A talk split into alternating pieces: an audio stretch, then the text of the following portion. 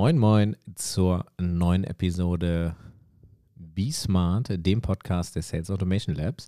Mein Name ist René, ich bin Geschäftsführer der Sales Automation Labs und mit mir dabei ist heute wieder der Timo als Natural Allround Wonder. Das müssen wir in Zukunft noch ändern. Moin. Ja. Und äh, wir haben heute einen Gast dabei, Zane von, du bist an so vielen Firmen beteiligt, ich weiß nicht, wie ich dich vorstellen soll. Das, das klingt heftiger, als es eigentlich ist. Okay, soll ich Levado Media sagen oder Snorlift? Okay, Zane von Snorlift. Sehr gut. Hi. Sehr schön. Zane, dich haben wir heute damit zugeholt, weil das Thema Sales und Marketing 2020 ist. Das geht so ein bisschen in die Richtung, ähm, wie ist das vereinbar? Weil unserer Meinung nach wachsen diese Themen so stark zusammen, dass ich gar nicht sagen könnte, auch was wir sind. Sind wir eine Marketingagentur, sind wir eine Content-Marketing-Agentur, sind wir eine Sales-Agentur, bla. Also das fällt mir sehr schwer, da eine Trennung zu finden, weil diese Themen so ineinander greifen. Jetzt hast du mich ja aber an dieses Marketing-Thema auch erst rangetragen. Also kannst du, dass wir jetzt Content machen und dass wir jetzt so ein bisschen Performance-Marketing machen und äh, Chuchu ist ja auf deinen Mist gewachsen. Und ähm, ja, wie siehst du denn das? Zunächst einmal einen wunderschönen guten Tag. Danke, dass ich hier als äh, Gast äh, sprechen darf. Ja, also du, du triffst es eigentlich ziemlich genau. Marketing und Sales ist ja irgendwie schwierig voneinander zu trennen. Ich denke, unter Sales verbindet man ja schon noch irgendwie den direkten Verkauf. Das heißt, ähm, Marketing ist ja insofern eigentlich nur sind ja Maßnahmen im Prinzip, die dazu führen, dass hintenrum verkauft wird. Und ähm, natürlich ist das sehr stark miteinander verbunden, weil gerade so auch im Bereich Performance Marketing, das heißt online, ähm, ja, online Werbung machen. Werbung machen, ja. ja Umsätze auch zu erzielen. Ähm, da ist es zum Beispiel schwierig voneinander zu trennen. Ich glaube, es kommt immer darauf an, in welcher Branche man sich befindet. Mhm. Ähm, wenn man jetzt zum Beispiel einen Online-Shop hat, dann hat man jetzt nicht mehr diesen klassischen Vertrieb, genau. man irgendwie nochmal ja. in, in den Shop rein muss und der Verkäufer jetzt aktiv verkaufen muss. Anders wird es bei Dienstleistungen oder bei teureren Produkten, ähm, wo du einfach nochmal hinten ja, den, den Abschluss machen musst über direkten Vertrieb. Und ähm, ich denke, es hat sich insofern gewandelt jetzt in der, in der Zeit, in der wir leben, äh, als dass du beides irgendwie als ernsthaftes Instrument wahrnehmen musst. Mhm. Es geht nicht mehr so, dass du Türklinken putzt, aber auch gleichzeitig zu sagen, ich möchte mich nur aufs Marketing verlassen, mhm. ist auch schwierig. Ja, also das würde ich würde ich nicht ganz so mitgehen. Also ich glaube, im, im Consumer-Bereich äh, hast du da absolut recht. Also B2C, du besitzt ja gerade auf einem interessanten Fitnessprojekt drin, wo ihr ziemlich gute Verkäufe erzielt. Und ähm, das ist schon so, dass du da, glaube ich, relativ fix Conversions erzielen kannst. Ähm, für mich ist Marketing, und korrigiere mich, Timo, wenn du das anders siehst, aber gerade tatsächlich primär so ein Lead-Gen-Gedanke. Also äh, wir kommen ja noch aus einer Zeit, also zumindest Timo und ich, dass wir unsere Leads selber organisieren mussten, so am Telefon und äh, ganz viele Leute belästigt und sehr ineffektiv unterwegs gewesen. Und Marketing ist ein schöner Kanal für unglaublich kleines Geld, Tausende von Leuten zu erreichen. Und wenn wir das richtig anstellen, natürlich auch die Chance, sich nur noch mit den Leuten zu unterhalten, die Bock auf meine Dienstleistung oder mein Produkt haben. Und Sales dann ja eigentlich das Ding nur noch von der Elfmeterlinie ins, ins, ins, ins Tor kicken muss aber da gar nicht mehr so viel Verkauf in Anführungsstrichen so traditionell äh, stattfindet. Ich habe zur Vorbereitung dieses Podcasts ähm, letzte Woche mal so das so Spotify leer gehört, was es so an Vertriebspodcasts gibt. Schönen Gruß an die Kollegen. Und ähm, da wird noch viel über Gesprächstechniken, ja, Einwandbehandlung, baue eine Jahrleiter auf, also diesen ganzen Blödsinn, den ich halt auch nochmal gelernt habe. Und ähm, ich bin der Meinung, der funktioniert heute nicht mehr.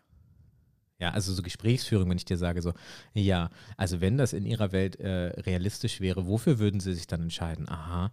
Und äh, würden Sie dann äh, eher das bevorzugen oder das? Aha. So, mit der Theorie, wenn der Kunde fünfmal Ja gesagt hat, in der Theorie, dann sagt er auch in echt Ja.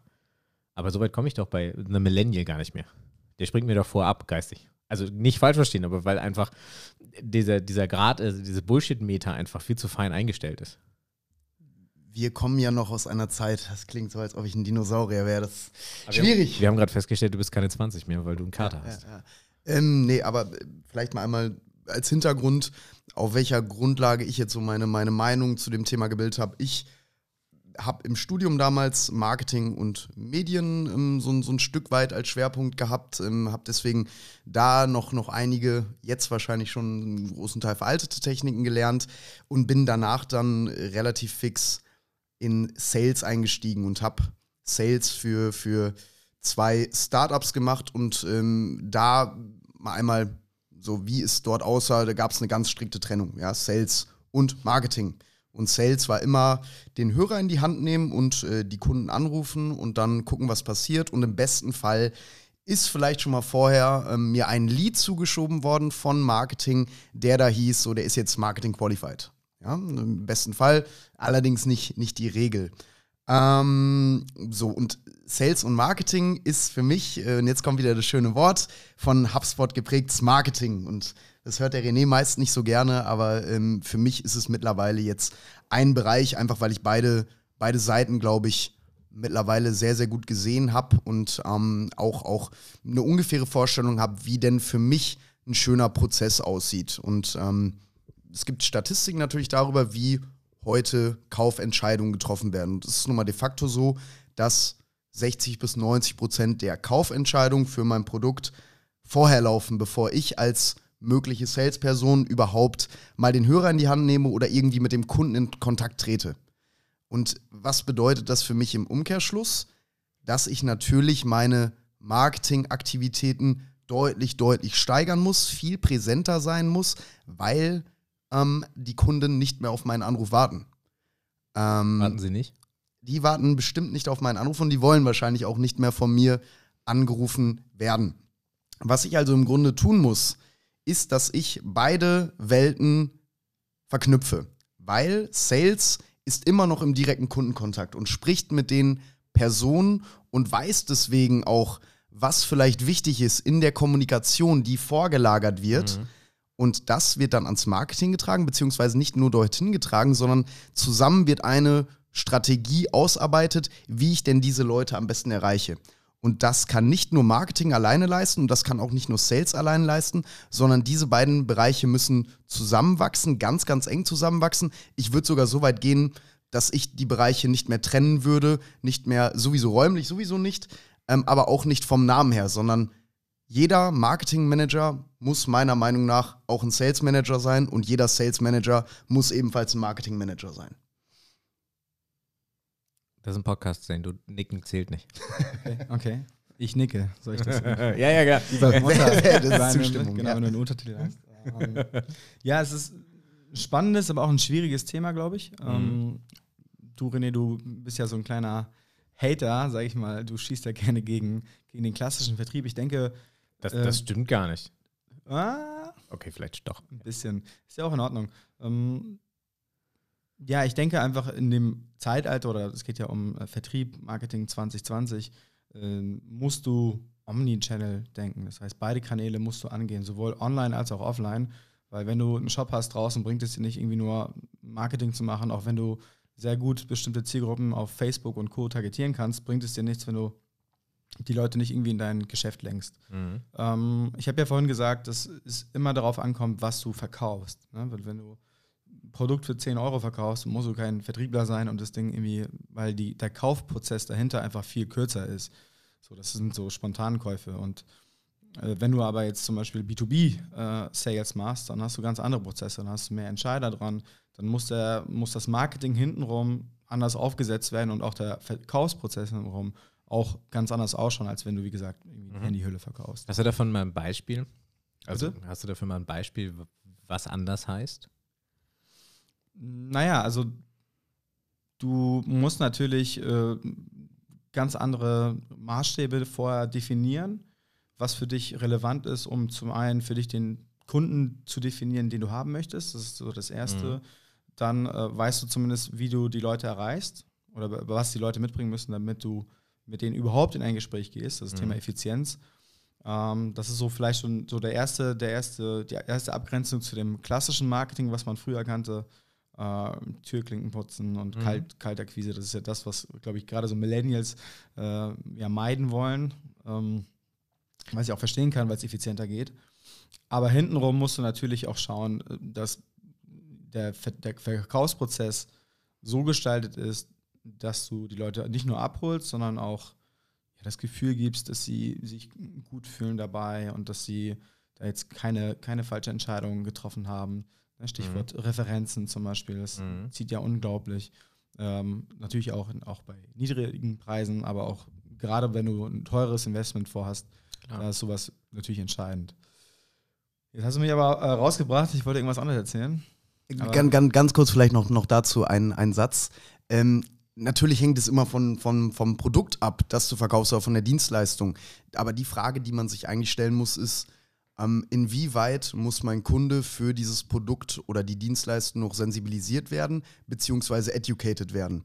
Habe ich ein HR-Betriebssystem, was ich verkaufe, ja, als, als, als SaaS, mhm. dann ist das eine Entscheidung, die mehrere Entscheider involviert und was auch mehrere oder wahrscheinlich alle Mitarbeiter im Unternehmen betrifft. Habe ich ähm, ein, ein B2C-Produkt und verkaufe tolle, tolle Handyhüllen und mache da ein paar Sponsored Posts über, über Instagram oder arbeite mit Influencern, ist natürlich ein komplett anderer Ansatz. Also die Frage ist immer, was braucht denn jetzt eigentlich mein Zielkunde, um zu einer Entscheidung zu kommen? Und dementsprechend muss ich meinen Content anpassen. Habe ich eben dieses HR-Betriebssystem, was ich verkaufe, dann kann ich davon ausgehen, dass ich den Kunden mit anderen Informationen bespielen muss, als, als es ein, ein Produkt oder eine Dienstleistung für 10 Euro ist. Ja, weil da sind die Entscheidungswege natürlich irgendwie ein Stück weit kürzer. Ja, aber ich wollte dich nicht rausbringen. Ich nein, hoffe, du hast nicht vergessen, nein, was du noch sagen nein, wolltest.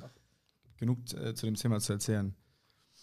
Also ich persönlich denke, dass man die Kernkompetenz verkaufen, was ja in Deutschland leider so ein bisschen verpönt ist, ja, ich, ich verstehe dich, wenn du sagst, äh, verkaufen früher äh, ist es so ein bisschen, äh, alles klar, 100 Calls am Tag, Brutto-Calls und dann musst du irgendwie. Ja, Brutto-Calls, oh, schönes ja, Wort. Allein das, das, das, das nicht mehr gehört. Genau, ich glaube, das ist eben nicht mehr so attraktiv. Die Leute möchten, wie du schon sagst, idealerweise mit den Leuten sprechen, auf die sie Lust haben, ein gewisses Commitment auch seitens der mhm. potenziellen Kunden einfordern, äh, damit es überhaupt Spaß macht. Ich denke, dass äh, das Marketing heute äh, maßgebend dazu beigetragen hat, dass dieser Prozess einfacher gestaltet werden kann, nicht muss, aber kann für Vertriebler, mhm. äh, weil du eben nicht mehr die 100 Calls am Tag machen musst, sondern idealerweise 5 bis 10 Calls ähm, mit, mit, mit Leads, die wissen, wer du bist, was du machst und die sich dazu entschieden haben, mit dir ins Gespräch zu gehen. Und dann ist es eine ganz andere Grundlage, wie man so ein Gespräch auch hintenrum führt. Ich habe da zwei zwei, zwei Themen zu. Ähm, zum einen glaube ich, dass dass das Skillset einfach deutlich höher wird. Timo, du hast es kurz angerissen, also dass der Marketer jetzt im Sales und der Sales zum Marketer werden muss.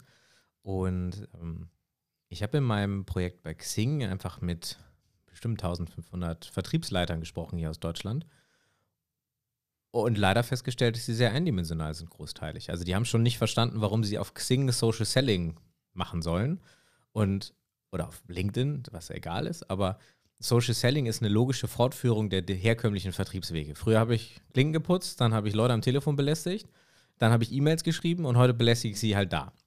Aber der Durchführungsweg und die Kontaktfrequenz und der Ablauf ist komplett derselbe. Das ist ja dieses klassische, das ist der B2B-Weg. Und ähm, ich glaube, wir sind da so ein bisschen an der Grenze. Also dass äh, die Leute, ich, ich würde einen anderen Vertriebsansatz heute auch im B2B erwarten. Und ich bin jetzt mit äh, fast 35 irgendwie an einer Schwelle, wo ich ähm, auch in einem größeren Unternehmen jetzt irgendwie Budgetverantwortung haben könnte. Das heißt, wir müssen, wenn wir in den nächsten fünf bis zehn Jahren noch mitspielen wollen, ja auch diese anderen Wege gehen. Das ist ja ähnlich wie bei Online-Shops gewesen. Ähm, ich habe ein sehr bequemes Einkaufserlebnis bei Amazon. Ich erwarte, dass mein Zulieferer geschäftlich im B2B-Umfeld genau den gleichen Komfort bringt, weil ich mental nicht ja diese Trennung habe zwischen das ist jetzt privat und das ist geschäftlich, sondern ich erwarte diese Customer Experience einfach auch durchgehend. Und genauso wird es ja im Vertrieb sein. Das heißt, wenn mir jemand durch zielgerichtete Werbung, ich habe gerade eine Hose an, die habe ich mir durch zielgerichtete Werbung gekauft. vier Stück davon.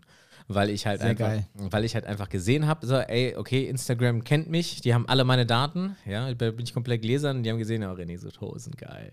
Dann haben sie mir das Ding reingeschoben, was habe ich gemacht? Ich habe mir das Ding angeguckt, habe es für gut befunden, habe mir vier Hosen gekauft. Und ich erwarte zukünftig, dass im B2B-Bereich das auch so funktioniert. Und es funktioniert auch schon bei Software. Es funktioniert auch, also diese Podcast-Ausrüstung, die wir hier gerade haben, funktioniert nur, weil mich jemand in der richtigen, äh, im, im richtigen Zeitpunkt angesprochen hat und ich dann durchaus YouTube-Videos geguckt habe und ähm, wir benutzen jetzt einen Mischpult von Rode. Ähm, und die haben ein sehr ausführliches Video dazu vorgestellt. Da hat sich ein Rode-Mitarbeiter hingesetzt, das war einigermaßen nett durchproduziert und hat mir dieses Pult gezeigt und hat dann halt auch irgendwie mir alles erklärt und ich dachte, ja geil, will ich kaufen. Klassische B2B-Transaktion. Ähm, jetzt war bei uns der, der, die, ich sag mal, die, die Buyer Journey, beziehungsweise so dieser, ähm, das Buyer Center war nicht groß, das war nur ich. Aber ich kann mir vorstellen, dass das zukünftig genauso sein wird. Und ähm, 30 Jahre lang hat sich das gar nicht ver verändert, verkaufen. Ja, sondern nur die Wege, wie wir verkauft haben, haben sich geändert. Ich musste telefonieren, eine E-Mail schreiben, bla, aber das sind Kleinigkeiten im Vergleich. Aber ich habe das Gefühl, auch mit dieser, mit dieser Zeiten- und Generationswende, es verändert sich gerade fundamental.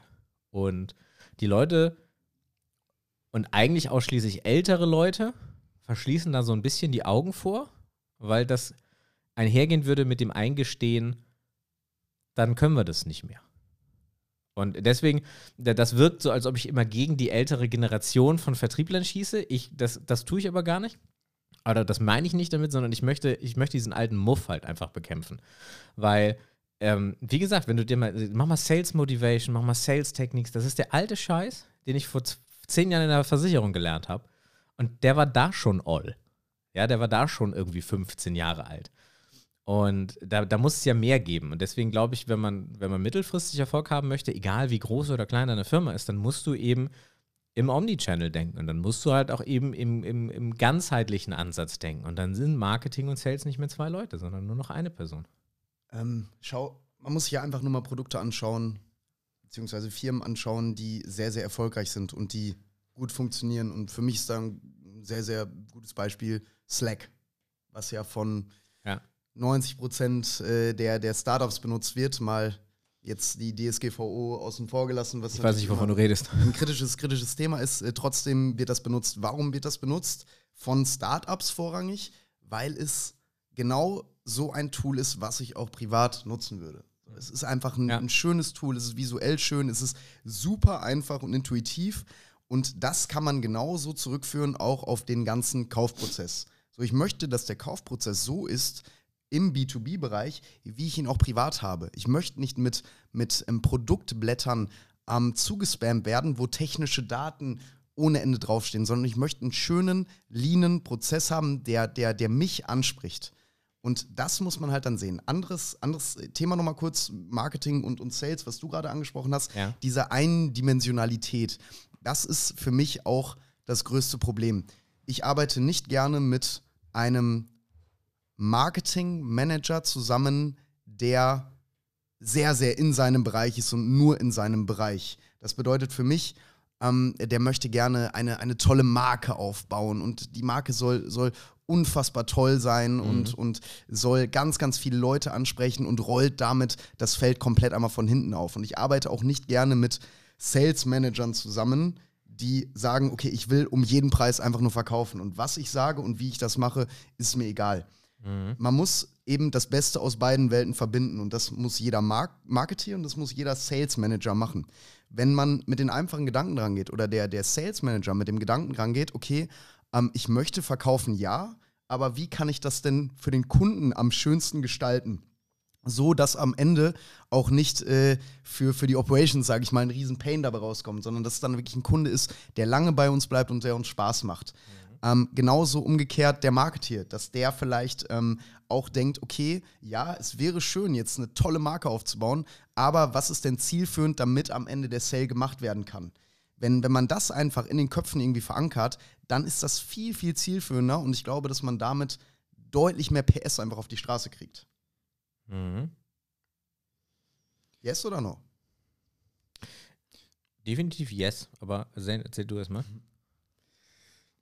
Zunächst einmal, also ich finde, das Thema hier ist wirklich echt richtig spannend und deswegen finde ich das großartig, dass ihr das mal so anbrecht und äh, ja, vielleicht damit auch irgendwie irgendwas auslöst.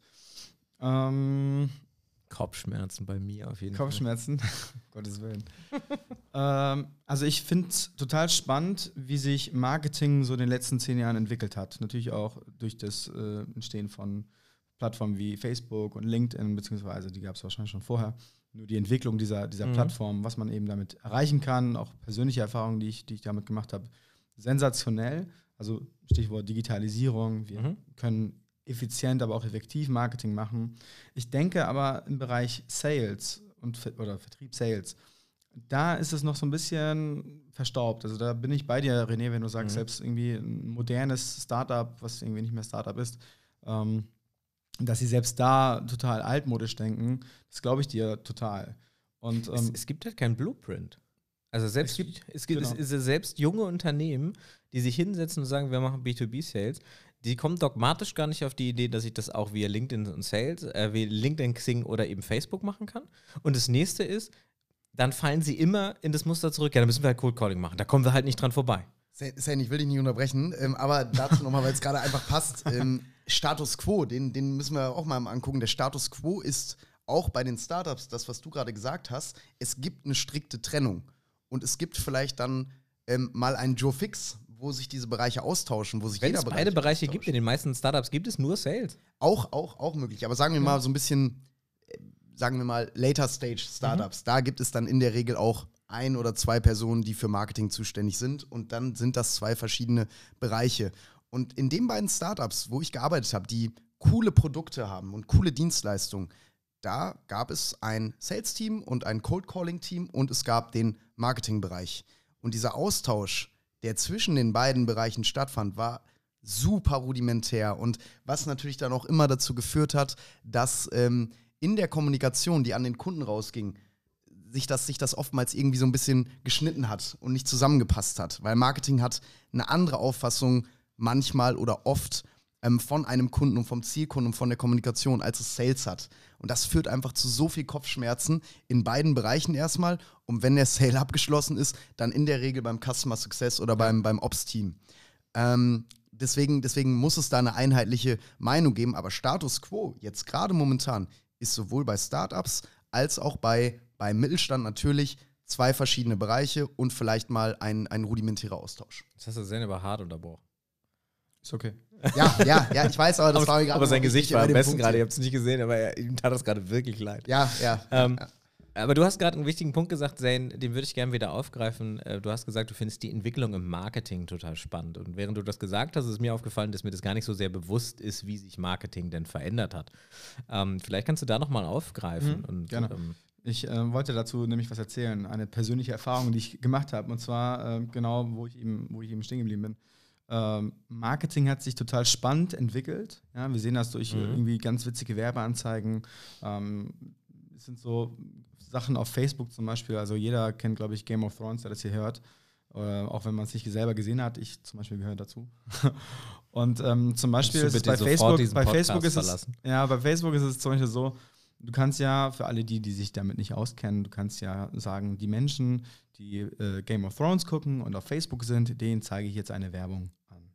So, und jetzt gibt es bei Facebook die Möglichkeit zu sagen, alle, die sich dieses Video, das sie als Werbeanzeige bekommen, mhm. äh, zu einem bestimmten Prozentteil äh, anschauen, die bekommen dann entsprechend irgendwie ein anderes Video zugespielt. Und dann hat Game of Thrones im Prinzip ähm, ja, kleine, kleine Mini-Mikroserien erstellt. Und ähm, die Audience, die das dann entsprechend zu 70 Prozent gesehen hat, die haben erst dann die nächste Episode im Prinzip auch als Werbeanzeige bekommen. Total mhm. lustig und, und auch kreativ. Ähm, das ist so ein bisschen auch die Frage, was ist dein Ziel? Ne? Das heißt, marketingtechnisch super cool, super lustig, weil die Leute natürlich unbedingt zu Ende geguckt haben, weil die irgendwann gecheckt haben, ich sehe das erst dann, wenn ich irgendwie das zu Ende geschaut habe. Schlau von denen gemacht. Die Frage ist halt immer hintenrum, was ist das Ziel? So, dadurch haben sie wahrscheinlich Game of Thrones ein bisschen bekannter gemacht, kreativ irgendwie dargestellt, spannend. Anderer Bereich. Ähm, ich habe mal eine Probefahrt äh, bei BMW gemacht. Okay? Ich bin Auto interessiert, habe äh, hab dann eine Probefahrt gemacht. So, jetzt wissen wir alle, BMW macht mittlerweile auch Facebook und Instagram und bedient sich dieser Kanäle. und äh, ist da quasi auch digital umgezogen. So, jetzt äh, habe ich die Probefahrt gemacht, gebe den Wagen ab und hatte mich aber intern quasi gegen dieses, gegen dieses Angebot entschieden.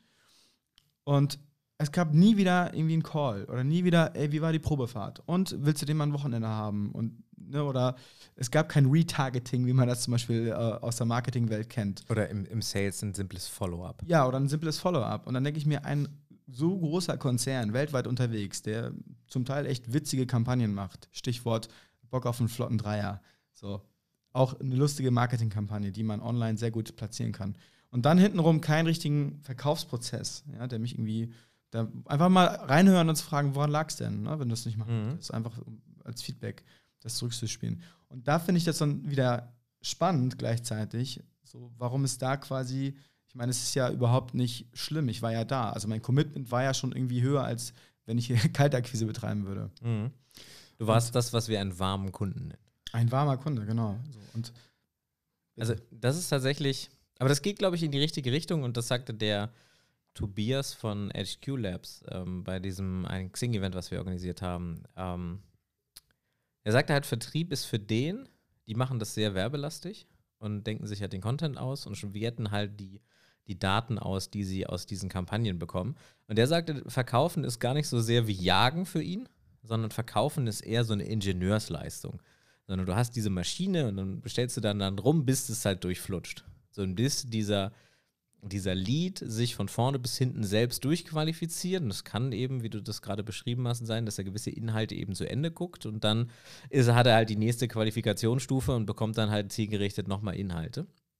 Und ich glaube, daran liegt das, dass das noch zwei getrennte Sachen sind. Denn ich kenne ganz wenig Vertriebler, die das können. Weil Vertriebler sind so vom Mindset her dran drauf drüber. So, ich mhm. sehe eine Wand. Ich laufe hin, entweder durch und wenn ich clever bin, drumrum oder drüber. Aber in der ersten Linie ist das durch. So deswegen ist es immer noch so die Mentalität. Ähm, ich mache Cold Calling und wenn ich 100 Calls am Tag mache, kriege ich einen neuen Termin. Und das basiert ja darauf, ich habe sonst Angst.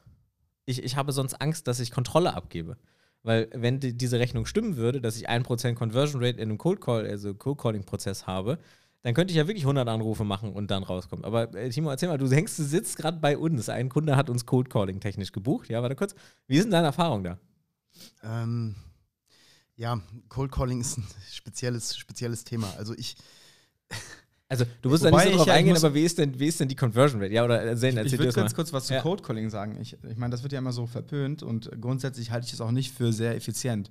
Ich denke aber für den Anfang, wenn man jetzt zum Beispiel Startup-Gründer ist, finde ich es doch sehr effektiv. Denn du hast teilweise so deine eigenen Ideen und denkst, oh, der Kunde braucht das, was ich anbiete und kennst gar nicht seine Ängste, seine Probleme, seine, seine Hemmschwellen, um da jetzt irgendwie bei dir Kunde zu werden. Und da denke ich, ist es durch, durchaus sinnvoll, einfach mal reinzuhören in den Markt quasi, um zu schauen, okay, ich denke, äh, ne, Version A ist meine Zielgruppe. Ruf da mal, ist ja wie mit Werbeanzeigen. Du denkst, dass es auf Facebook targetierst und sagst, ich glaube, die, diese Leute interessiert, bis du irgendwie merkst, oh, warte mal, meine Zielgruppe sind irgendwie doch nicht schwangere Mütter, sondern irgendwie. Deren Mamas. Zum Beispiel. Ja. Also es ist schön, es gibt ein ganz konkretes Beispiel. Ja, also ne, so das wollte ich dazu sagen. Und ich äh, denke, gerade als Gründer, ist halt häufig bist du irgendwie so, so verirrt in deinem, in deinem, in deinen Glaubensmustern oder in deiner, in deiner mhm. Denkweise, dass du einfach mal so ein bisschen Feedback von außen brauchst und den Kunden anrufst und dann sagt er dir, also konkretes Beispiel, bevor ich irgendwie groß angefangen habe, damals hab ich, wollte ich Ärzte-Marketing machen und habe auch Cold Calls gemacht und dachte tatsächlich, ich muss da durch, bis ich dann irgendwie fünf bis zehn Ärzte am Hörer hatte, die gesagt haben, ist es wichtig, ich habe Blut an der Hand und operiere gerade. Da habe ich gemerkt, ja, okay, vielleicht nicht ganz der richtige Weg. Ich denke, das ist eben für Gründer entscheidend, auch das einmal zu machen, um dann zu gucken, alles klar, ich weiß jetzt, wen ich irgendwie erreichen möchte und dahingehend optimiere ich das. Das habe ich dich unterbrochen. Das ist, das ist für mich in dem Fall aber kein, kein Cold Calling, sondern ähm, das, das habe ich auch gemacht, als ich gegründet habe. Das ist eine, eine, Validierung im Prinzip deiner, deiner Kundengruppe oder ein Testen deiner, deiner Annahmen, die du, die du vorher triffst, wenn deine Zielgruppe ist. Und da sehe ich es ganz genauso. Setz dich an Hörer und telefonier einfach mal ein paar Wochen von mir aus durch, damit du weißt, nicht nur wer denn deine Zielgruppe ist, sondern damit du direktes Feedback erhältst, plus ähm, damit du auch mal, mal lernst, und das finde ich ganz, ganz wichtig, vor allem Dingen, wenn du branchenfremd gründest, ähm, wie denn deine Zielgruppe überhaupt kommuniziert und wie die, wie die sprechen. Beispielsweise HRler haben eine, eine, eine eigene Sprache, so, so ein Stück weit ja, die sich von, von dem, was, was wir vielleicht so sprechen und kommunizieren, unterscheidet. Von, von der Sprache normaler Menschen. Da, daher, daher musst du, musst, musst du das schon machen, gebe ich, geb ich dir vollkommen recht. Ähm, allerdings zu einem späteren Zeitpunkt, nochmal auf deine Frage zurückzukommen, René, wie das denn gerade bei dem Projekt funktioniert, ähm, nicht gut. Ja, es funktioniert einfach nicht gut und das ist allerdings auch etwas, was ich dir schon hätte vorher sagen können, bevor ich denn in die ersten Calls gegangen bin, mhm. ähm, weil sich so ein Produkt auch nicht gut am Telefon verkaufen lässt. Ich werde jetzt mal nicht das Produkt nennen, ja, ja. es geht um, um Lebensmittelhygiene, ja, und so, so um HACCP-Systeme, das kann ja, könnt ihr ja googeln, wenn ihr Lust drauf habt, The ist allerdings nicht wichtig. Unsexy Product ja, ähm, ever. Naja, auf jeden Fall. Cold Calling funktioniert und ich glaube, wir haben schon mal auch darüber gesprochen, René, ähm, wann es funktioniert, wenn ich weiß, der, der den ich jetzt gerade anrufe, der hat jetzt gerade genau den Bedarf und der der, der informiert sich gerade schon und der guckt sich gerade schon ganz, ganz viele Sachen an und der ist, wartet eigentlich nur noch darauf, dass er kaufen kann. Dann funktioniert Cold Calling. Wann weiß ich das in der Regel? Dann funktioniert aber auch alles andere. Genau. genau. Also das, das ist genau der Punkt. Das ist ja auch dann nichts weiter. Ja, aber dann bin ich vielleicht direkt am Telefon. Genau. Nur das ist in der Realität nun mal nicht gegeben. Ich ja. habe mal ähm, auch Cold Calling ein Stück weit gemacht für ein Unternehmen, was Personal verliehen hat, ein junges Startup aus Berlin. Und selbst das, das ist ein Bereich, wo jedes Unternehmen, war oftmals die Zielgruppe so ein Stück weit Gastronomen, ähm, aber auch Einzelhändler, wo ich weiß, dass ich in den Call reingegangen bin und mein Gegenüber hat ein Problem. Trotzdem war die Erfolgschance unfassbar gering, weil ich habe jetzt gerade keine Zeit zu sprechen. Oder ähm, ja, schicken Sie mal eine Mail, dann gucke ich mir das an. Oder dies oder das. Ja, das waren, das waren immer die, die Probleme. Und Cold Calling ist nun mal nicht mehr zeitgemäß. Jetzt sind wir ein bisschen ab vom Thema, glaube ich, gerade, weil Cold Calling war nicht das also, Thema. Wenn, naja, es geht ja in die richtige Richtung und letzten Endes ist es halt so, ähm, ich will das nochmal klarstellen, weil ansonsten unsere Kommentarspalte brennt. Ähm, ich habe gar nichts gegen Verkaufen am Telefon. Ich glaube, das ist ein ganz großer Bestandteil auch unserer täglichen Arbeit. Ähm, weil wir eben nicht zu jedem Kunden gleich hinfahren können. Das ist höchst unwirtschaftlich. Deswegen sind wir darauf angewiesen, die Dienstleistungen und Produkte, die wir anbieten, am Telefon zu verkaufen. Worum es mir geht, ist, wir müssen aber dafür nicht Leute am Telefon belästigen. Und zwar gar nicht, weil es unangenehm ist. Das ist an zweiter Stelle schon so. Es macht halt keiner Seite Spaß, weder dem, der anruft, noch demjenigen, der angerufen wird. Viel entscheidender in meines, meines Erachtens ist halt, dass es äußerst ineffektiv ist. Ja, also 1% Conversion Rate und dann habe ich einen guten Tag. Niemand und das ist gelebte Realität aus zehn Jahren. Niemand macht 100 Calls am Tag. Niemand macht 60 Calls am Tag. Man macht so Brutto-Calls, so Anwahlversuche 60 Stück. Ähm, und dann ist es eher so, dass man dann so mm, eher Aber so auch das 20, ist ja total 30, absolut. Das und du bist ja dann halt hart abgefuckt. Ähm, ich will damit einfach nur sagen, es gibt deutlich effektivere Wege ja, auch viel mehr Menschen zu erreichen. Guck mal, mein, mein Aha-Moment war einfach, als wir die erste Facebook-Anzeige für, für uns geschaltet haben, ähm, mit diesem klamaukigen Revenue-Ralle-Kontext. So, da war gar keine Absicht dazwischen. Ich wollte einfach nur sehen, wie es läuft, wie ist die Zielgruppe und ich wollte einfach Daten aus dem Markt haben. Ich wollte sehen, ist die Zielgruppe wirklich die, das Alter, was ich mir vorstelle und so weiter. Und rausgekommen ist, dass ich mit 60 Euro fast 10.000 Menschen erreicht habe. Und das ist so, holy crap. Ja, äh, klar äh, sind das, sind das keine nennenswerten, also ne, ich habe ich hab die Leute, die haben die, die, die, die haben das, was wurde angezeigt, das haben sie nicht angeguckt oder nicht gesehen oder so, aber ich hatte trotzdem irgendwie 2000 Interaktionen in irgendeiner Art und Weise, wo ich sage, okay, von, von fast 10.000 haben 20 Prozent sich das angeschaut harte Nummer. So, wann, wann habe ich denn das sonst vertrieblich? Und das ist so der Aha-Moment gewesen, wo ich das erste Mal richtig verstanden habe, was da richtig Bums drin ist. Und da, dass das eigentlich der Akquisekanal sein muss. Was ich dann aber auch bei mir festgestellt habe, dass das eine harte Umstellung in meinen Denkmustern erfordert. Weil, Zane, wie du dich vielleicht daran erinnerst, ich bin rangegangen mit der These, ja klar, ich schicke den hier irgendwie, ich zeig dir eine Ad und dann buchen sie sich einen Termin bei mir im Kalender. ja, im Vertrieb funktioniert das so. Du kriegst eine E-Mail, wenn du einen Bedarf hast, buchst du dir bei mir einen Termin im Kalender. Das Problem ist, dass die, der Vertrauenspunkt und auch so die, die, die, die Schwelle, wie ich mich damit auseinandersetze, online viel geringer ist. Das heißt, ich buche mir da keinen Termin, sondern eigentlich muss ich dann auf eine Website, die muss mir so ein bisschen Inhalt, dann muss ich nochmal eine Werbung angezeigt bekommen mit ein bisschen mehr Informationen und irgendwann kommt dann der Punkt, wo, wo die Person sagt, okay, jetzt ist es, ne? Jetzt kann ich mir. Aber auch das lässt sich ja optimieren. Also ich, ich glaube, es ist auch da immer wieder eine Frage, in welcher Branche bewegst du dich? Möchtest ja, absolut, du Einzelpersonen ja. ansprechen? Ja. Ähm, dann ist es einfacher, in der Regel einen Termin zu buchen, weil ich als Alleinentscheider äh, dann irgendwie doch sage, ich möchte das irgendwie machen. Ähm, dann hast du natürlich, also gerade bei euch geht es ja auch stark um das Thema B2B. Das heißt, ich schaue mir das an, finde das irgendwie unterhaltsam und dann spreche ich mit Timo drüber und sage, Timo, Mensch, ähm, ich habe da jemanden gesehen, der war ganz witzig und ich glaube, das könnte irgendwie unser Ding sein. Dann sagt Timo, ja, mal gucken, schick mir das mal rüber. Also dann verzieht mhm. sich das halt ja, auch ja. Immer, immer ein bisschen.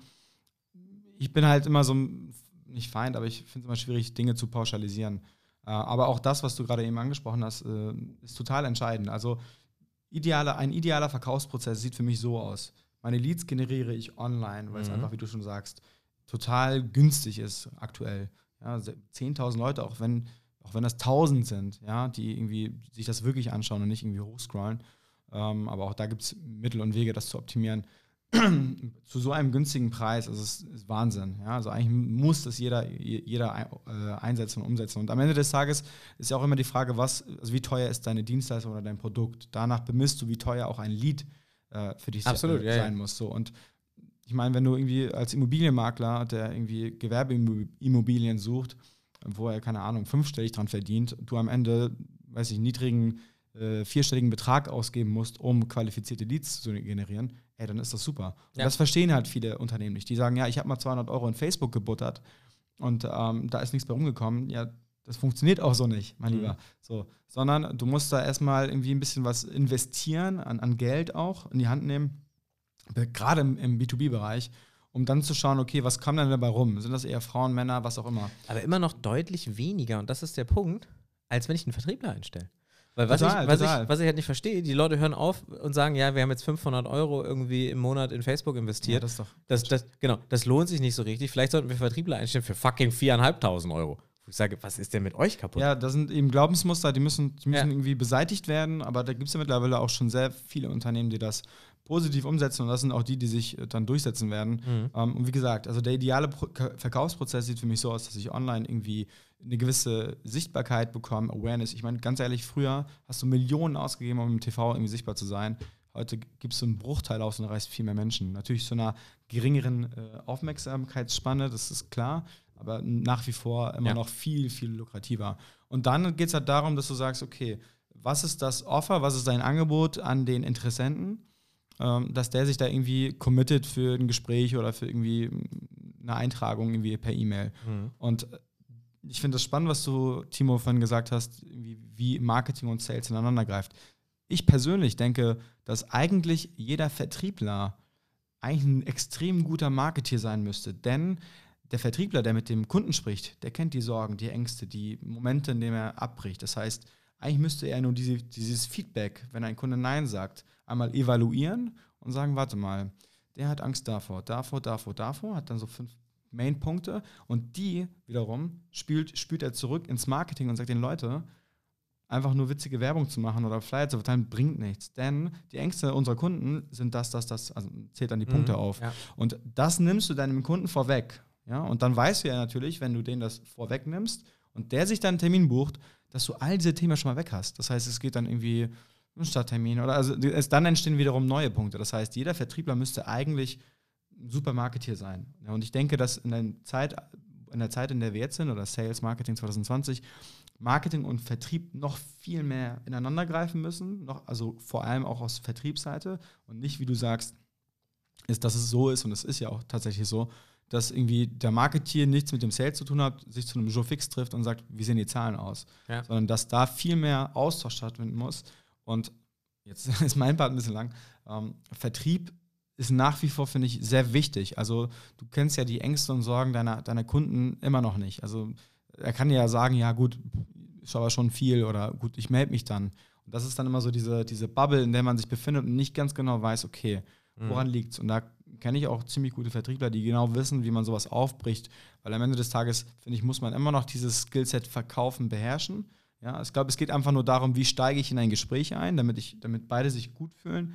Und ich finde es nicht schlimm, jemandem etwas zu verkaufen, weil am Ende ja, des Tages, wenn du von deiner Dienstleistung überzeugt bist oder deinem Produkt, und ich meine, man verkauft dir Dinge, von denen man ausgeht, hoffentlich, dass sie dem Kunden was bringen, ja, dann tust du dem ja was Gutes Ergo ist es ja gut, dass du ihm was verkaufst, weil er hat vielleicht noch nicht irgendwie, hat gewisse Unsicherheiten. Mhm. Aber wenn ihr zum Beispiel zu eurem Kunden geht, René, und sagt, ey, wir automatisieren ein Stück weit euren Vertrieb und sourcen das aus, und ich weiß es nicht, dann habe ich ja irgendeine Sorge. Dann habe ich vielleicht kein Geld, dann habe ich. Absolut, ne? ja, ja. Ne? Und das, mein Job ist es, das halt rauszufinden. Also ich habe genau. halt diesen Doctors Approach, dass ich eigentlich erstmal rausfinden muss, was kaputt ist. Und ähm, das ist ja eigentlich dann, das nennt man dann, also das nennt sich halt Consultative Approach oder eben, dass du in der alten Schule dann noch sehr aktiv pusht halt.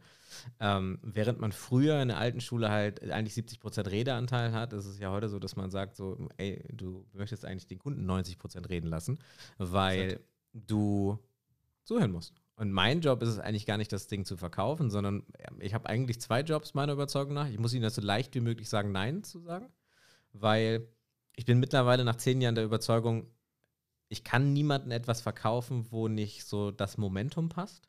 Ja, also ich kann niemanden eine Dienstleistung oder ein, ein Content-Projekt verkaufen, der sagt, weil wir es gerade aktuell haben, so, ich, ich will kaufen, drück mich bitte nicht, weil ich sitze gerade in einem Riesenprojekt, was für unsere Firma unglaublich wichtig ist und das ist Ende September abgeschlossen. So, und da kann ich jetzt natürlich alte Schule machen und ich kann Follow-up auf Follow-up auf Follow-up und kann ihn richtig drücken. Oder ich kann halt einfach sagen, ja, ist okay. Dann melde ich mich Mitte September nochmal, sprechen wir einen Termin ab und wenn es dann immer noch nicht passt, sagst du einfach kurz Bescheid. Ähm, dann muss ich natürlich ein Feingefühl haben und vorher so viel Beziehungen aufgebaut haben, dass ich mir sicher sein kann, ähm, dass das kein Vorwand ist. Ja? Mhm. Aber wenn das, in, wenn das ein Vorwand ist, dann habe ich meinen Job nicht gemacht, weil dann erkenne ich den nicht und dann ist das halt scheiße. Aber das ist, glaube ich, ganz wichtig dass du diesen, diesen konsultativen Ansatz hast, dass du eigentlich der Doktor bist, der erstmal rausfinden muss, was kaputt ist und äh, dich darauf weiterhangelst. Darf ich dich bitten, dass du den Löffel aus deiner Tasse nimmst? Ich habe keinen Löffel, was meine. Achso. Ah, das sind deine. Ja, here we go. ähm, und äh, ja, also ich, ich glaube, Verkauf verändert sich gerade. Was, was du ja nicht mehr machst, du, du, du darfst nicht mehr drücken.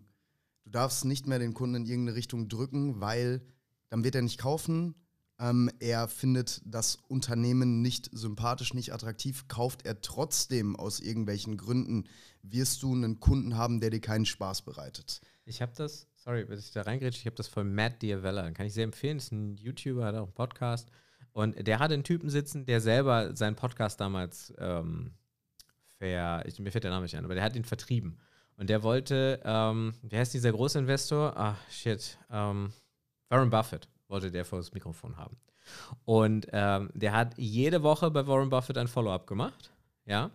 Und dann hat er irgendwann ein Jahr später, da muss ich vorstellen, er hat ein Jahr bei dem rumgebaggert und hat ein Jahr später Bill Gates vor dem Mikrofon gehabt. Und das lief wohl sehr gut. Und Bill Gates hat dann gesagt: So, super, ähm, wenn ich dir irgendwie helfen kann, sag Bescheid. Und er sagte, ich hätte unglaublich gerne Warren Buffett in meinem Podcast. Und dann sagte er, du, ist kein Problem. Warren Buffett kennen wir, also kenne ich persönlich und sind gut befreundet. Kein, consider it done. Und ähm, eine Woche später hat er von Bill Gates äh, Management halt eine Nachricht bekommen, so, äh, bitte kontaktiere Warren Buffett nicht mehr. Und da war halt einfach seine Persistenz, die er über ein Jahr, ist er auf der schwarzen Liste gelandet. Und selbst wenn ein guter Freund dann sagt, du, der war cool, dann hat Warren Buffett gesagt, mit dem will ich nicht reden. Kann in der scheiß Hölle brennen, weil der ist mir so auf den Sack gegangen, das ist mir auf keinen Fall.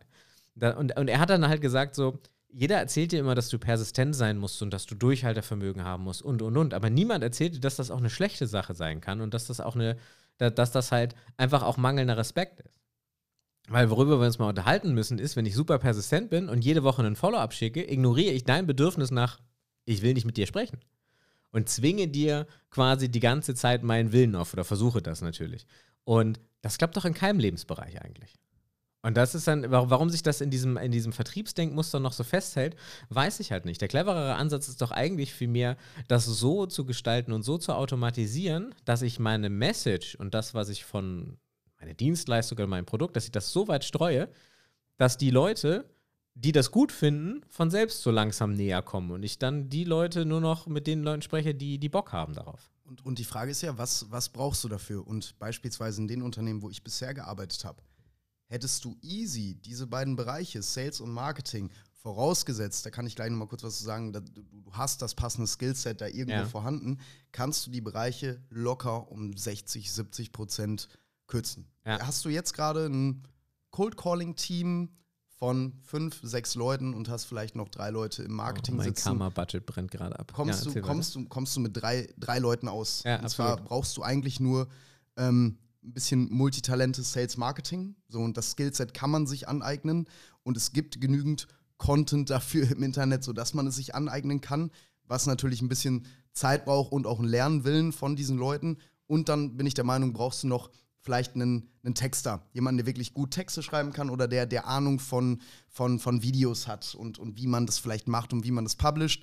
Und vielleicht noch, ja, dann bist du, glaube ich, sehr, sehr gut aufgestellt, den wirst du wahrscheinlich sowieso schon in der Firma haben, irgendwie ähm, einen, einen ähm, UI, UX, UX-Designer. So, dann, dann bist du, glaube ich, extrem gut aufgestellt und du hast den ganzen Bereich ähm, nicht nur kleiner gemacht und du hast mehr Budget für deine Aktivitäten, sondern es wird auch alles leichter, weil ähm, diese, diese ganzen Themen müssen nur noch in kleineren Gruppen besprochen werden und es geht alles schneller.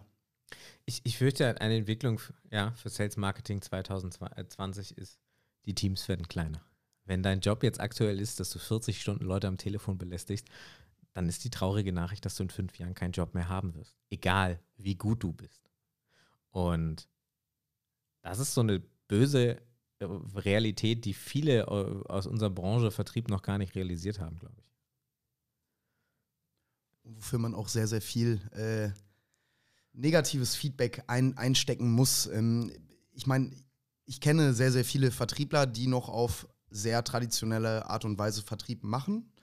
Ähm, und ich höre oftmals, es funktioniert super. Und du musst einfach nur gut am, am Telefon beispielsweise sein, dann verkaufst du. Und ja, das mag auch sein, momentan noch, ähm, vielleicht auch noch die, die nächste Zeit, aber, und da wieder die, die Frage, wie effizient ist denn das Ganze und könntest du nicht mit anderen Ansätzen deutlich effizienter unterwegs sein und vor allen Dingen dich auch schöner positionieren? Ja, die Frage muss man sich halt vielleicht ein Stück weit stellen. Aber das bezieht sich ja großteilig auf den Bereich Cold Calling. Da bin ich auch bei dir. Ähm, wo ich wahrscheinlich nicht ganz eurer Meinung bin, ähm, ist das Thema Drücken beim Kunden und auch ähm, das, was du vorhin angesprochen hast, René, dass man irgendwie das Ziel haben muss, dass irgendwann alle Wunschkunden um dich herum sind und du nur noch Bestellungen im Prinzip aufnehmen musst. Das ist ja kein richtiger Vertrieb. Also im Prinzip sagt ein Kunde, hey, ich kenne dich irgendwie aus den Werbeanzeigen und ich finde das klasse, was ihr macht. Es gibt Mhm. hunderte von Referenzen. Also, dass du so einen, oder dass das Unternehmen so einen Expertenstatus aufgebaut hat, äh, dass quasi kein aktiver Vertrieb mehr stattfinden muss. Ich betrachte das Ganze äh, so ein bisschen, also ich bin kein Freund davon, Kunden zu nerven oder Leads äh, zu, zu nerven und zehnmal hinterher zu Mhm. telefonieren, wenn die mir ausdrücklich sagen, ich habe kein Interesse oder das möchte ich nicht. Aber ich, wie gesagt, wenn du, wenn du weißt, dass dein Produkt funktioniert oder deine Dienstleistung funktioniert und ähm, du hast den Kunden vorab so qualifiziert, dass du weißt, ey, der braucht das. Der braucht das 100% und ich weiß auch, das funktioniert. Dann ist es in deiner Pflicht, dass du den auch abschließt, auch wenn du ein bisschen nervst. Eine Sache, Bitte? Will ich, mach du, wenn du dein Mikro ein bisschen runter machst, dann musst du dich nicht so, genau. Ähm, Sehe ich ein, aber was diese Methode vernachlässigt, ist das Momentum. Weil du nicht weißt, was bei mir, äh, konkretes Beispiel. Wir wollten eine Website haben. Wir haben uns für eine Agentur entschieden gehabt. Ich habe der Agentur gesagt, cool Jungs, ich mache das mit euch, ich habe Bock drauf. Preis ist okay. Und ich kann aber erst im September. Oder zwei Monate später war das. Und die haben gesagt, ja, okay. Und dann haben die aber zwei Monate gewartet, mich nicht genervt. Und ich habe da gekauft, weil wir waren einfach noch nicht so weit in der Gründung. So. Es waren einfach zig Dinge äh, so weiter. Und ich gehe ja mit, wenn du sagst, du willst eine Antwort haben. Ich hatte jetzt zwei Kunden diesen Monat, beide haben mir abgesagt, aber meine E-Mail war, hey Leute, ich bin großer Junge. Ja, ich kann auch mit schlechten Nachrichten leben. Ich habe nur keinen Bock, euch hinterher zu rennen. Das heißt, wenn ihr keinen Bock habt oder wenn es nicht passt, dann sagt das einfach cool und dann machen wir das später oder nie, ist okay. Ich möchte nur eine Antwort haben. So. Und dann habe ich beides mal nett gesagt bekommen, nee, passt nicht. Wo ich sage, ich völlig fein mit. Ja, ist alles cool. Ähm, und deswegen sagte ich ganz am Anfang, mein Job ist es, Fragen zu stellen und den Leuten das so einfach wie möglich machen, Nein zu sagen. Weil meine Erfahrung ist, wenn die früh Nein sagen, also wenn ich die ohne Druck rauslasse und nicht einsperre in meinem Verkaufsprozess, dann sortiere ich den Crap vorher aus. Weil den hätte ich wahrscheinlich, mit dem hätte ich nie Geld verdient. Also, weißt du, was ich meine? Ja, wobei es auch immer darauf ankommt, was ist jetzt sein wirklicher Einwand. Ne? Also wenn er sagt, das ist aber teuer, kannst du auch sagen, gut, das hindert dich ja nicht davon, heute zu kaufen. Ne? Also es ist naja, schon, weil es ist, ist teuer, ist ein anderes, ich habe das Geld nicht. Wenn du das Geld nicht hast, ja. ist es nochmal ein anderes. Wenn du sagst, ey, ich, ich würde es gerne machen, aber die Ressourcen fehlen, dann ist es eine andere Sache. Äh, wichtig ist, glaube ich, dass man einfach herausfindet, wo drückt der Schuh wirklich? Wo ja. drückt der Schuh wirklich? Wenn ich mhm. dir sage, ich melde mich in der Woche oder schicke mal eine E-Mail, nee, so das Spiel spiele ich nicht. Nee, absolut nicht. Da stimme ich dir zu, ja. Äh, genau, wenn der, wenn, der, wenn der potenzielle Kunde tatsächlich äh, etwas ja, nachweist, dass er wirklich nicht möchte, das ist, wenn er, wenn ich ihm jetzt zum Beispiel verkaufe, ich besorge dir neue, neue Kunden und der ist voll bis oben, macht das ja keinen Sinn. Das heißt, wir sprechen Absolut, von dem ja. Thema Relevanz. Ja, also ja, genau, exakt. Ist, wenn das nicht vorhanden ist, dann musst du dich auch nicht mehr damit äh, deine Zeit ver, ver, verbrennen. Dann, dann, meinen wir aber tatsächlich genau das Gleiche, weil bei mir ja. ist das halt so, weil alte Schule hätte jetzt gesagt, so, ist egal, wenn der kein Geld hat, so, der hat Geld, das erzählt er dir noch nicht. Der muss zweimal Nein sagen. Ich sage, das ist völliger Schwachsinn. Also, warum? Ja, weil. Ja, also, ich meine, es ist ja auch nicht cool zu sagen, ich habe kein Geld. Also insofern. Naja, oder, ne, aber so zu sagen, so, ja, das passt gerade nicht ins Budget, ist völlig okay. So, dann auch, genau. kannst du halt sagen, okay. Dann musst du wiederum optimieren und schauen, okay, wie erreiche ich Leute, die Geld haben. Weil wenn du zum Beispiel 100 Leads hast, von denen irgendwie 80 Prozent, 90 Prozent sagen, ja, geil, ich hätte voll Bock drauf, äh, aber ich möchte es nicht kaufen. Ich mache ja auch so gesehen keine Probefahrt bei, bei Porsche, wenn ich mir den nicht leisten kann. Beziehungsweise du als Vertriebler erkennst ja auch, okay, der will nur eine Probefahrt machen, um schönes Wochenende zu haben. Ja, genau. Sondern du hast ja auch, und da, da sind wir wieder zum Beispiel im klassischen äh, Marketingvertrieb, mhm. na, auch da hat es funktioniert. Das heißt, man muss einfach nur Mechanismen finden, dass man wirklich die anzieht, wo man sagt, gut, ich kenne deren Probleme, die wissen, wollen noch ein bisschen ne, betütelt werden und dann, dann läuft es aber. Und wenn die kein Geld haben, dann ist das okay. Ja, ja, genau. Ja, und, aber ich glaube, es ist auch immer ein Optimierungsprozess. Ja? Also am Anfang muss man da ein bisschen reinhören und nachfragen. Mhm. Und irgendwann, idealerweise, hast du einen Zustand erreicht, wo du weißt, okay, das sind so die fünf Ausreden, die sie bringen, die aber gar keine Ausreden sind, sondern noch so ein bisschen, gib mir noch ein bisschen mehr Trust. Mhm. Und ähm, dann sitzt der Prozess eigentlich. Und das ist eben wiederum wieder der Ausgang, Marketing, Sales, das muss einfach ganz stark ineinander greifen, weil dann versteht Marketing irgendwann, ich kenne das, ich weiß, wo die Probleme beim Sales sind. So, und dahingehend verändern sich Kampagnen und mhm. äh, die Ausrichtung. Was hält ihr denn von der Aussage, dass 70 Prozent des Verkaufes vor dem ersten Kontakt mit dem Vertrieb stattfinden? Das ist korrekt. Ja, also das ist ja, das ist ja genau, genau das, worum es geht. Ähm, ich glaube, es war in, einem Podcast, haben wir das, glaube ich, schon mal genannt, 60 bis 90 Prozent ähm, des, des Verkaufs ähm, finden ähm, statt, bevor ich als Vertriebler überhaupt mal irgendwie mit dem Kunden in Kontakt gekommen bin. Und Sales und Marketing, nochmal um darauf zurückzukommen, das sind keine zwei Bereiche, sondern beide Bereiche vereint eigentlich, das haben wir eingangs, glaube ich, gesagt, ähm, die Frage danach, wie schaffe ich es, dass ein Kunde bei mir kauft. Und da ist dann, das haben wir eben gesagt, das Momentum das Entscheidende. Und natürlich kann ich den Kunden durchgehend anrufen. So, das kann ich machen. Ja, und dann ist vielleicht irgendwann das Momentum da. Aber was ich auch machen kann, ist, dass ich den Kunden einfach auf seinem ganzen Weg bis zum Momentum hin begleite und mit Infos versorge und mit, mit, mit wertvollen Inhalten zu meinem Produkt, zu meiner Firma, ähm, Vertrauensaufbau mit, mit solchen Dingen begleite. Und wenn er dann das Momentum hat, dann muss ich als Firma die logische Wahl sein, weil er dann sagt, okay, ähm, oder, oder ich komme als erstes vielleicht in seinen Sinn. Und dann wird er sich schon bei mir melden. Aber es muss nicht nur das Melden sein von ihm aus, sondern es hängt natürlich auch immer von dem Produkt ab, was ich verkaufe. Es kann auch sein, dass ich ein, ein Lead-Scoring eingebaut habe und zu irgendeinem Zeitpunkt, wenn er sich eine Checkliste runtergeladen hat oder ein White Paper, dann gehe ich in den wirklich, wie es jetzt ist, Sales-Bereich und mhm. rufe ihn an. Das ist, das ist auch möglich. Also ich will dieses, dieses Calling ja gar nicht, gar nicht verteufeln, sondern einfach nur, ich muss den Moment definieren, wo ich ihn denn anrufen kann, weil ich weiß, ähm, jetzt ist er gerade am, am, am, am besten dafür zu erreichen. Und dann frage ich ihn einfach nur, hey, kann ich dich noch irgendwie supporten? Und ich habe gesehen, du beschäftigst dich mit dem Thema. Ist das für dich gerade irgendwie relevant? Und, und kann ich dir da Fragen zu beantworten? Dann bist du auf der sicheren Seite und dieser Moment kann relativ früh sein, wenn du ein sehr, sehr hochpreisiges Produkt verkaufst, was, was viele Entscheider involviert, was vielleicht auch C-Level involviert, oder verkaufe ich eher ein ähm, Produkt, was, was niedrigpreisig ist, was etwas, etwas leichter im Verkauf ist. Und ich muss einfach nur den Moment definieren, wann ich denn wirklich als Person mit dem Kunden in Kontakt trete. Natürlich gibt es auch Produkte, die verkaufen sich so, ohne dass ich mit den Leuten sprechen muss. Mhm. Aber wir reden jetzt ja gerade davon, wie es gerade klassisch im B2B läuft. Ja, ja, genau. Also Vertrieb tritt ja in der Regel nur dann ein, wenn du ja, wenn du ein teures Produkt anbietest. Also alles, was irgendwie, ich weiß nicht, ich glaube, alles unter 1000 Euro kriegt man vielleicht noch so verkauft. Eine Waschmaschine brauchst du keinen Vertriebler dafür, der dich anruft und sagt, cool, dass du dich hier eingetragen hast und äh, pass auf, die Waschmaschine kann das und dies. Sondern in der Regel bei längeren Beziehungen ähm, und eben Produkten 1000 plus. So, und ich glaube, im Endeffekt geht es immer nur darum, wie justierst du dieses Verhältnis zwischen, äh, zwischen Arbeitsleistung, die du einbringen musst, um diesen Kunden zu qualifizieren ähm, und ihn hintenrum natürlich abzuschließen.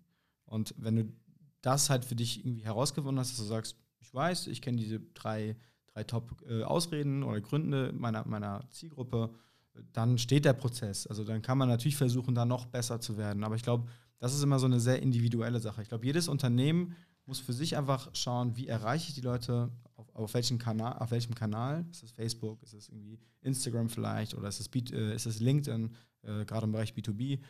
Und dann musst du im Prinzip, also der Prozess ist eigentlich recht simpel. Du, du, du schaust, wo befindet sich mal oder wer ist im Besitz meiner Zielgruppe. Meine, du kannst auch ein Newsletter rausstecken an Menschen, die irgendwie einen Parfümladen haben, wenn du irgendwie Cremes verkaufst für Frauen. So, ja, ja, klar. Die haben deine Zielgruppe, dann sagst du, Mensch, kannst du mal irgendwie in einem Newsletter irgendwas verteilen, dann das funktioniert auch. Ja? Es gibt äh, immer, immer Mittel und Wege. Und du musst einfach schauen, wo befindet sich meine Zielgruppe? Wie kann ich sie irgendwie aufmerksam machen über das, was ich anbiete? Wie kann ich einen Mehrwert liefern?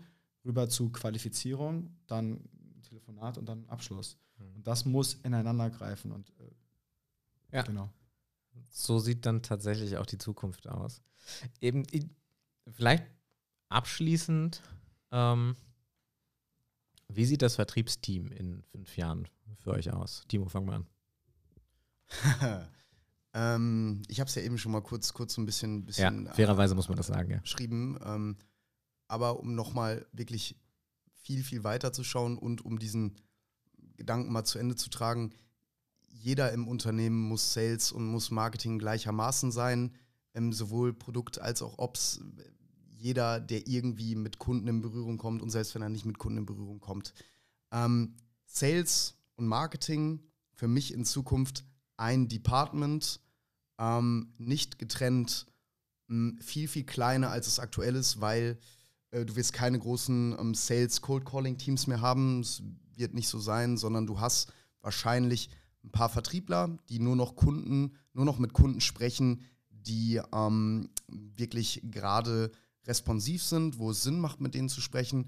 Du wirst ähm, einen Texter haben, vielleicht mehrere Texter, die dir sehr schöne Inhalte erstellen können. Du wirst irgendwie vielleicht mit Videos arbeiten, aber die beiden Bereiche, dass die räumlich getrennt sind, dass die von den Themengebieten her getrennt sind, sehe ich nicht mehr und, und macht in Zukunft auch keinen Sinn mehr, macht jetzt schon keinen Sinn mehr. Sein? Fünf Jahre. Ich glaube, da wird nicht viel Veränderung passieren, mhm. beim, weiß man nicht. Ähm, aber ich sag mal, wie sieht der ideale Vertriebsprozess in, in jungen Unternehmen aus oder idealerweise in, in jedem Unternehmen? Ähm, ja, natürlich ähnlich wie du das sagst, äh, Timo, das würde ich nicht trennen. Ähm, ich habe das ja so ein bisschen raushören äh, lassen, dass äh, eigentlich jeder Vertriebler ein guter Marketier ist, weil er die Probleme seiner Kunden kennt und entsprechend weiß auch jeder Marketier, okay, das muss, äh, die Werbung oder das Marketing muss so aufgesetzt werden, dass ich das dem Vertriebler so einfach wie möglich mache. So, das heißt, da muss ein ganz starker Austausch stattfinden, es muss noch viel mehr ineinander greifen. Mhm. Die Entwicklung seitens Sales muss sich äh, verbessern. Es darf eigentlich kein Cold Calling so gesehen mehr geben. Ja. Im Prinzip musst du einfach nur, ich finde es immer spannend, das in zwei Teams aufzuteilen. Vielleicht klingt das jetzt ein bisschen Wall Street-mäßig, aber du hast einen Setter und einen Closer, das heißt jemanden, der den der den Lead einmal qualifiziert und ihn dann rüber zu dem, zu dem Abschließer, dem Closer äh, hinschickt, wenn er eben sagt, er ist für uns auch ein idealer Kunde.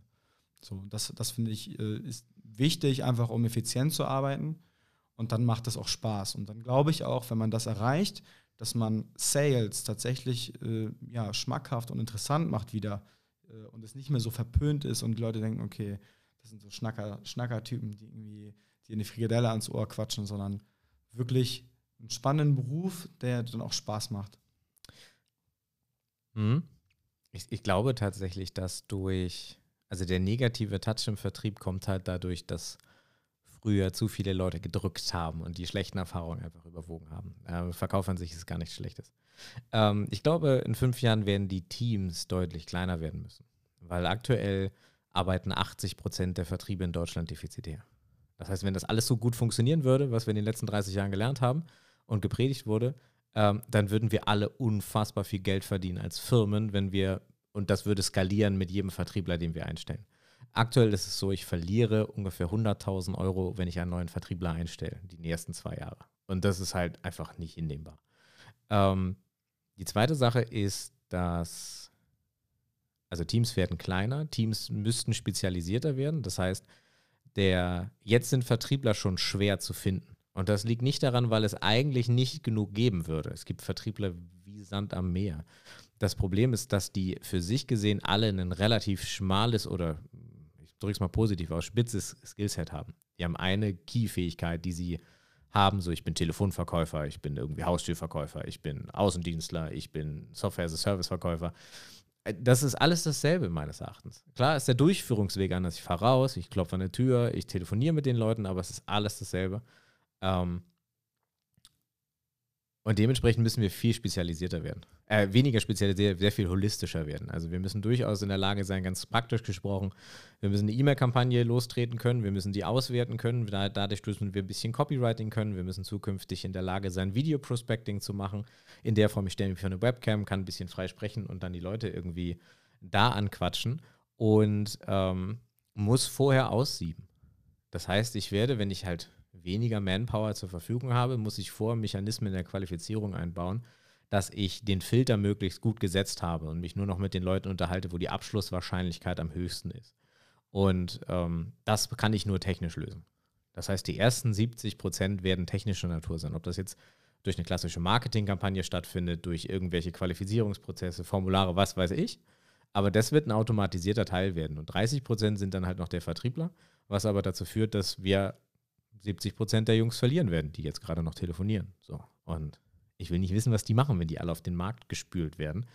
Das sieht man ja jetzt schon. Also, ist auch nicht böse gemeint, aber ähm, die meisten Coaches, die, ich da draußen, die es da draußen gibt im Vertriebsbereich, haben ungefähr so viel Erfahrung wie ich, nämlich ungefähr zehn Jahre. Und das ist immer der Punkt, wo sie keinen Bock mehr haben auf ihren eigenen Job. Und entweder werden sie dann Coach oder sie sind irgendwo in der Firma und äh, sind da in einem Vertriebsleiterposten.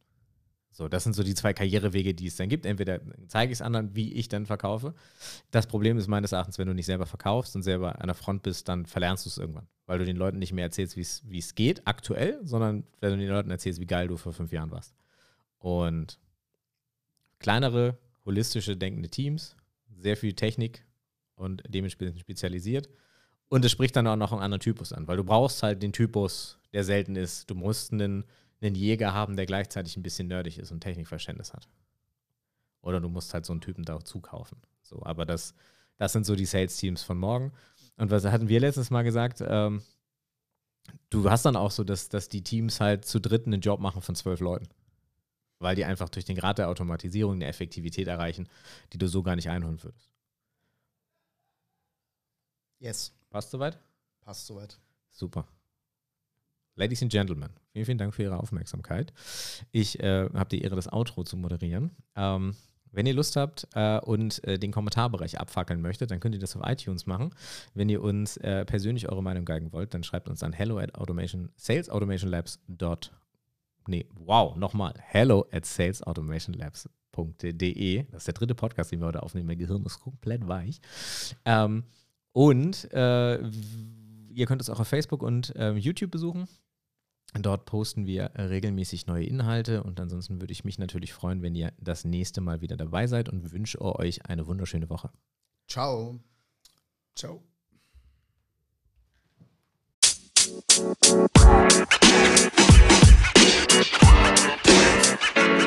know, man. You know, man. You know, man.